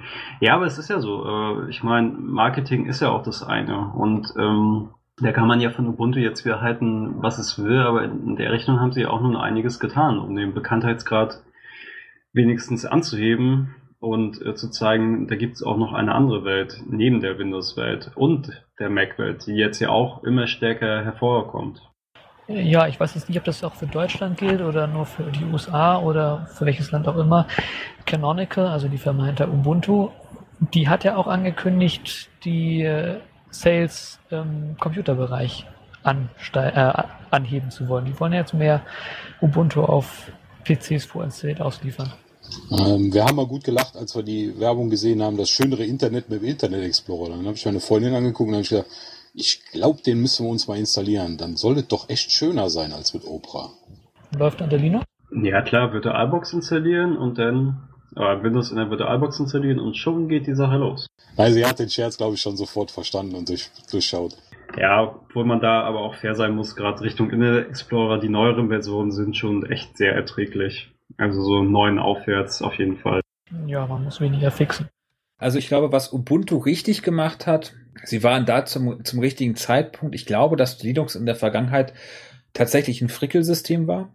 Ich, ich glaube auch, dass es manchmal schwierig ist, so einen Ruf, wenn er einmal da ist, äh, zu ändern. Ich glaube, dass es schon immer Distributionen gab, denen es daran gelegen war, ein möglichst einfaches System zu haben. Dazu gehört auch SUSE oder, oder damals ähm, Mandrake, die dann äh, tatsächlich versucht haben, eine möglichst benutzerfreundliche Distribution zu bauen, aber so richtig kommuniziert und es darauf angelegt hat, hat tatsächlich Ubuntu. Und ich glaube auch, dass das tatsächlich Linux gut getan hat, dass, dass es so ein bisschen aus dieser Geek-Ecke rausgekommen ist. Aber die Frage ist, was der Herr Miguel de Icaza da ja noch gesagt hat, ist, dass es irgendwie dass das ein Showstopper sein könnte, dass das Linux auf dem Desktop sich nicht durchsetzt, dass die Kernel-Entwickler mit alten Sachen brechen, dass, dass alte APIs nicht weiter fortgesetzt werden. Es gibt immer mal Neuerungen, es werden neue Soundsysteme. Früher gab es also, heute gibt es Pulse Audio. Daneben gibt es noch andere Möglichkeiten. Dass das, das alles so, so ein bisschen die Kontinuität nimmt und dass man sich deshalb nicht darauf verlassen kann, dass etwas, was heute da ist, morgen noch da ist. Ähm, ist das euch, ist jemandem von euch genau das schon mal auf die Füße gefallen? Ähm, Gibt es so eine Auswahl eigentlich unter Windows? Also stelle ich mir jetzt mal die Frage, genauso wie die ähm, ganzen Desktop-Manager, also Fenstermanager, die haben nur einen. Wie viele haben wir? Zähl mal auf. Das wird viel. Ja, es gibt ja so eine Desktop-Talk-Serie hier bei Radio Tux. Wir sind gerade irgendwie bei äh, Nummer 8 und es ist noch kein Ende in Sicht. Nein, aber das, das meine ich gar nicht. Also ich, ich, ich äh, Desktop-Manager ja, aber ich kann durchaus verstehen, dass jemand sagt, boah, wieso gibt es denn zwei verschiedene Soundsysteme? Weil die müssten ja unter Umständen auch beide unterstützt werden von bestimmten Software-Sachen. Nur die Frage ist, wie und warum einem das überhaupt auf die Füße fällt. Also ob, ob sich jetzt das Soundsystem ändert oder von mir aus die API innerhalb des Kernels für angedockte WLAN-Treiber oder sonst irgendwas. Ist das eigentlich jemandem von euch schon mal auf die Füße gefallen? Also ich habe noch nie ein Problem damit gehabt, dass irgendwie sich eine API innerhalb des Kernels geändert hat. Äh, ja, also mir ist das indirekt schon mal auf die Füße gefallen. Ich bin nun auch kein Kernel-Entwickler. Und diese API-Änderungen betreffen direkt auch nicht jetzt den gemeinen Wald- und Wiesennutzer. Das betrifft hauptsächlich dann die Entwickler, die dann die Anwendung bereitstellen oder sie auch nicht bereitstellen, weil sich eben ständig die APIs ändern. Aber die APIs sind nicht allein ein Problem. Es gibt zum Beispiel auch zehn verschiedene, mindestens zehn verschiedene Paketformate. Ob es jetzt die .deb sind, die RPMs oder die RPMs für SUSE oder die RPMs für äh, Fedora. Das sind zig verschiedene Paketformate und alle muss man unterstützen, während man unter Windows eine Exe oder MSI ausliefert. Da gibt es auch Bestrebungen, wie zum Beispiel PackageKit, das jetzt ein bisschen zu verallgemeinern und vereinheitlichen, dass man wirklich nur noch ein Paket ausliefern muss. Aber das ist schon wirklich teilweise ein Problem. Also ich arbeite ja auch an verschiedenen Open Source Projekten und es kommt dann immer die Frage, warum gibt es jetzt kein Overlay für äh, Gentoo? Warum gibt es jetzt kein Repository für Ubuntu? Warum? Anstatt einfach nur ein Paket auszuliefern, was dann überall funktioniert. Aber warum überlässt man das Paketieren nicht demjenigen, der es kann, nämlich der Community rund um die Distribution, die dann dieses Paket baut und pflegt und kümmert sich selbst darum, dass man eine funktionierende Version zur Verfügung stellt und die ist einfach zum Beispiel statisch kompiliert. Das machen Spielehersteller so, zum Beispiel bei diesem Humble Bumble oder wie das heißt, das es immer gibt. Da gibt es ähm, die, die Spiele, die da für Linux zur Verfügung stehen, sind in der Regel statisch kompiliert. Die lädt man sich runter, man fühlt sich aus, geht. Man muss sich um keine Abhängigkeiten kümmern, weil die Bibliotheken direkt mitkommen wir haben zum Beispiel auf dem Radio-Tux-Server eine ganz nicht, zwar eine aktuelle Version von Debian laufen, kommt aber in den Quell mit einer nicht aktuellen Version des Mumble-Servers zum Beispiel, über den wir gerade sprechen, also Momo.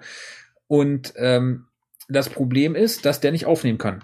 So, jetzt gibt es zwei Möglichkeiten. Die erste Möglichkeit ist, wir gehen teilweise auf weg von Stable auf Debian oder wir nehmen dann, wenn wir sie brauchen, so wie jetzt, wenn wir eine Konferenz machen, einfach die statisch kompilierte Version des Mumble-Projekts den Server dazu, also Mumu, und führen die einfach aus. Das ist dann statisch gelingt gegen seine Bibliotheken. Äh, warum gibt es denn da eigentlich unter Linux immer so Schmerzen? Ich meine, wenn man es wenn man's einfach verteilen möchte, gut, natürlich ist das Windows-Style, da die Bibliotheken hardcodiert oder, oder hart gelingt mitzuliefern. Nur damit würde man erstmal jeden Benutzer erreichen. Und wenn es dann sich weit genug verbreitet, dass es direkt von der Distribution verwendet werden kann, dann hat man auch direkt die Möglichkeit, das dann darüber ausliefern zu lassen. Ja und nein. Also äh, statisch linken ist natürlich die eine Sache. Die Beine werden natürlich ziemlich groß, aber sei es drum. Die andere Sache ist natürlich einfach der Komfort der Nutzer. Wenn ich jetzt irgendwie wieder so einen .bin runterlade, was irgendeine ausführbare Datei ist, die sich selbst entpackt, dann habe ich im Grunde das gleiche wie unter Windows. Das ist funktioniert. Man kann sich das runterladen und installieren. Auf die meisten Distributionen läuft das dann auch irgendwie, aber letztendlich will ja jeder das über den Paketmanager am liebsten machen, denn dazu ist er ja schließlich da. Und dann muss man, da das zumindest eine Testversion oder eine, Vorab, eine andere Vorabversion noch nicht vielleicht in den Repositories drin ist, muss man das selbst dann bereitstellen. Und das ist dann das, wo dann wieder die Fragen von den Nutzern kommen. Warum gibt es das noch nicht? Warum ist das noch nicht in den offiziellen Repositories? Warum gibt es kein Overlay von euch? Ja, okay, aber das ist, wie gesagt, das ist für mich, wenn, wenn man es genauso machen könnte wie unter anderen Betriebssystemen auch und da funktioniert es, da sehe ich zumindest die Schmerzen nicht. Also ich verstehe das Problem mit den verschiedenen ähm, Paketmanager-Arten und, und Paketen, aber äh, wenn, wenn, wenn wir das gar anfangen aufzurollen, dann, dann finden wir gar kein Ende im Prinzip, weil ja zum Beispiel selbst Programmiersprachen eigene Paketquellen mitbringen. Da gibt es das äh, Python Installation Package Repository, dieses PIP, das da äh, äh, Paket enthält, die natürlich nicht alle in der Distribution mitkommen. Für Ruby gibt es GAMS, für ähm, ja, selbst für Latex gibt es da irgendwie so eine so eine so eine Geschichte, wo man die ganzen Dinger runterladen kann. Das sind ja eigentlich auch noch immer alles Paketquellen für sich, die dann auf die Programmiersprache ange angedingst sind. Also ich, ich sehe da schon die die verschiedene Vielfalt, aber so richtig als Showstopper für für Linux auf dem Desktop, ich weiß nicht. Ein Showstopper eher in Hinsicht auf die Entwickler, weniger auf die Nutzer. Aber wie gesagt, es gibt ja auch da Bestrebungen, das zu vereinheitlichen, Package Kit und so weiter. Das wird in Zukunft sicher besser. Es wird mehr vereinheitlicht. Es wird in Zukunft vielleicht die Möglichkeit geben, ein einziges Paket zu, anzubieten, das dann vielleicht sogar direkt in den Paketmanager eingehängt wird. Das wird es sicherlich geben. Es war wahrscheinlich eher in der Vergangenheit ein Problem. Und deshalb hat sich Linux vielleicht auch nicht ganz so weit verbreitet, beziehungsweise es wurden nicht so viele Anwendungen für Linux geschrieben. Mhm. Ja, okay. Also ist mir nie, nie, so bewusst gewesen, aber ich bin auch nicht, ehrlich gesagt, nicht so der Entwickler. Ich kann zwar so ein bisschen mit Python rumskripten, aber, aber unterm Strich bin ich ähm, tatsächlich eher Anwender als Entwickler, glaube ich. Ja, haben wir noch irgendwas vergessen, um so die Situation von Linux auf dem Desktop äh, zu beschreiben? Ich sehe jetzt nämlich die nicht ganz so schwarz, wie sie manchmal beschrieben wird, sondern es ist denke ich mal, dass es auch größtenteils an der, an der Verbreitung von Windows ganz einfach liegt oder von anderen Betriebssystemen, äh, während äh, ich persönlich äh, bei Linux zwar deutlich die Vorteile sehe, schon alleine, weil dort sehr viel Entwicklung ist, was die, selbst was die Usability angeht. Also äh, ich sitze tausendmal lieber an einem Linux-Desktop mit KDE oder GNOME oder ähnlichem, anstatt an einem Windows-Desktop, ganz einfach, weil ich viel mehr Möglichkeiten bei der Benutzung habe. Ja, auf jeden Fall. Die Verbreitung von Windows ist auf jeden Fall ein großes Problem für Linux und natürlich auch die, einfach die Tatsache, dass im Grunde kaum jemand was anderes kennt. Ein Computer ist für den normalen Anwender ein Computer und der funktioniert einfach. Und es ist im Grunde völlig egal, was darauf läuft. Die meisten wissen weder, was ein Browser ist, noch was ein Betriebssystem ist.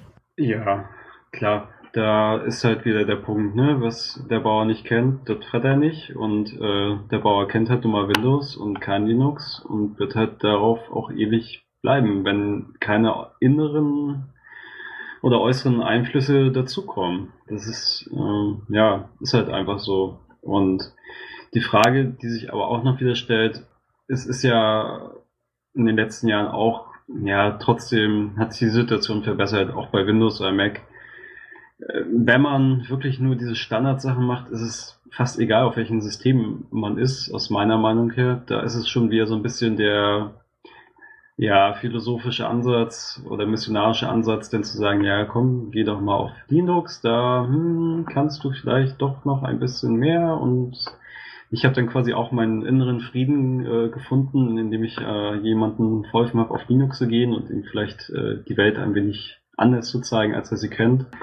Es ist nicht ganz leicht. Also, und die Frage ist halt auch, äh, ja, also manche, Fra manche möchten das ja vielleicht auch gar nicht, dass ihr tolles äh, Linux so sehr publik wird, weil dann hat's ja jeder, dann ist es ja nicht mehr so cool, dann muss man sich ja andere neue Spielzeuge suchen. Das ist nicht so einfach zu sehen.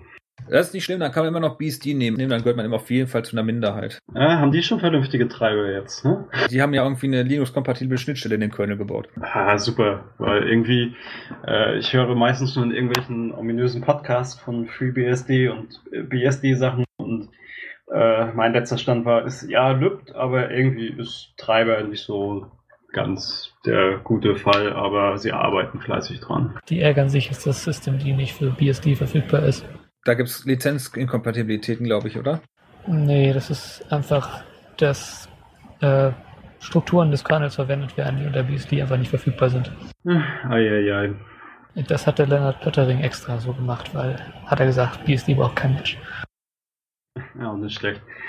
Aber äh, was mich auch noch interessieren würde, ist, äh, seid ihr leicht missionarisch noch veranlagt? Habt ihr es aufgegeben oder wie, wie haltet ihr das mit so, also versucht ihr immer noch den, bei bestimmten Leuten so, na, wie wär's? Mal ausprobieren, hier, neu, frisch, kann ich dir sogar ein bisschen helfen beim Bierchen abends und, oder wie, hand ihr, äh, hand, handhabt ihr das so?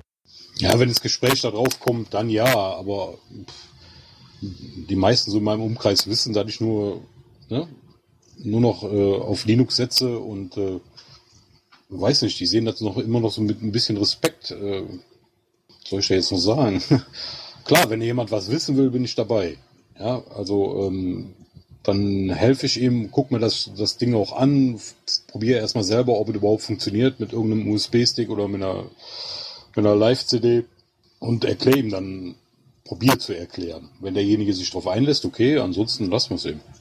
Teilweise ja, also ich habe keine Lust mehr, großartig Windows und macOS zu unterstützen in Form von Hilfeleistung. Von daher, in der Hinsicht bin ich schon teilweise nicht missionarisch. Ich habe es aufgegeben, zu Leuten zu gehen und zu sagen, benutze jetzt Linux, ich mache das jetzt anders, ich warte darauf, bis sie kommen. Auch nicht schlecht. Ja, oder wenn, wenn die sagen, ja, oh scheiße, muss schon wieder neu aufsetzen, hab mir da wieder einen Trojaner eingefangen oder was, dann sage ich, ja, keine Probleme mit, ne? Schick mir die E-Mail, wo das Zeug drin ist, ich mach sie dir auf, gar kein Thema. Dann wirst du da mit großen Augen angeguckt, hä? Ja. Ja, für solche Fälle habe ich was Schönes entdeckt, das AEK, das schöne nee, wie, na, Windows Automatic Install Kit, äh, da kann man das Ganze mal wenigstens ein bisschen beschleunigen, wenn man es mal braucht. Gut, ich glaube, dann sind wir soweit durch. Es sei denn, euch fällt noch irgendwas zum Thema ein? Nee, mir also nicht. Mehr Linux, mehr gut. Ja, mehr Linux. Wer nicht hören will, muss fühlen. Ganz einfach.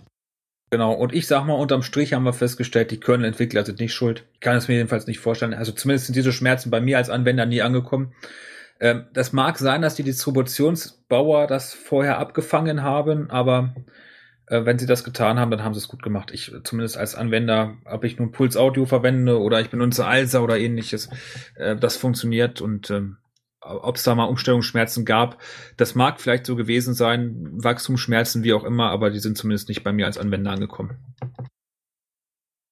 Sie werden sicherlich einige Dinge blockiert oder verlangsamt haben, aber ich glaube nicht, dass sie es geschafft haben, Linux zu töten.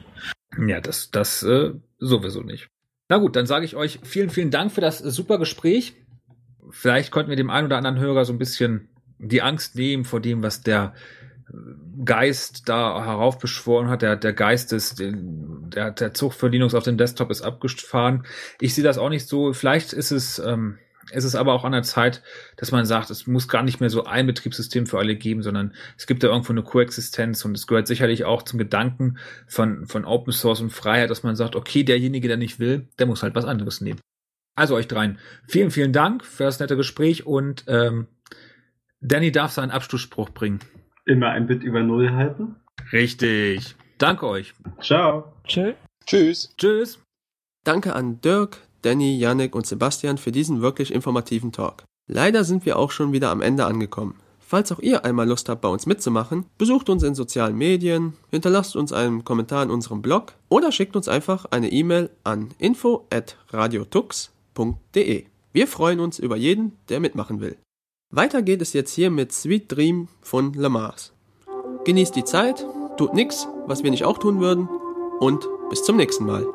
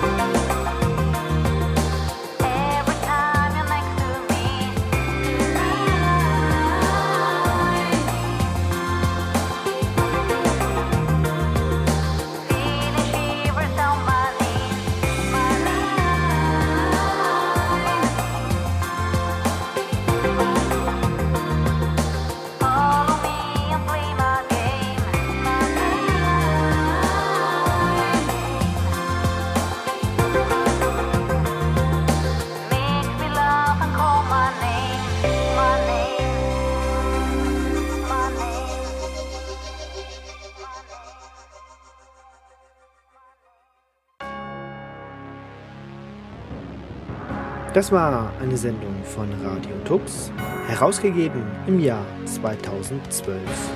Unter Creative Commons Namensnennung Wiedergabe unter gleichen Bedingungen. Lieder sind eventuell anders lizenziert. Mehr Infos auf radiotux.de. Unterstützt von Tarent Fairtrade Software. und unseren Hosting-Providern Manitou und Vollmar.net.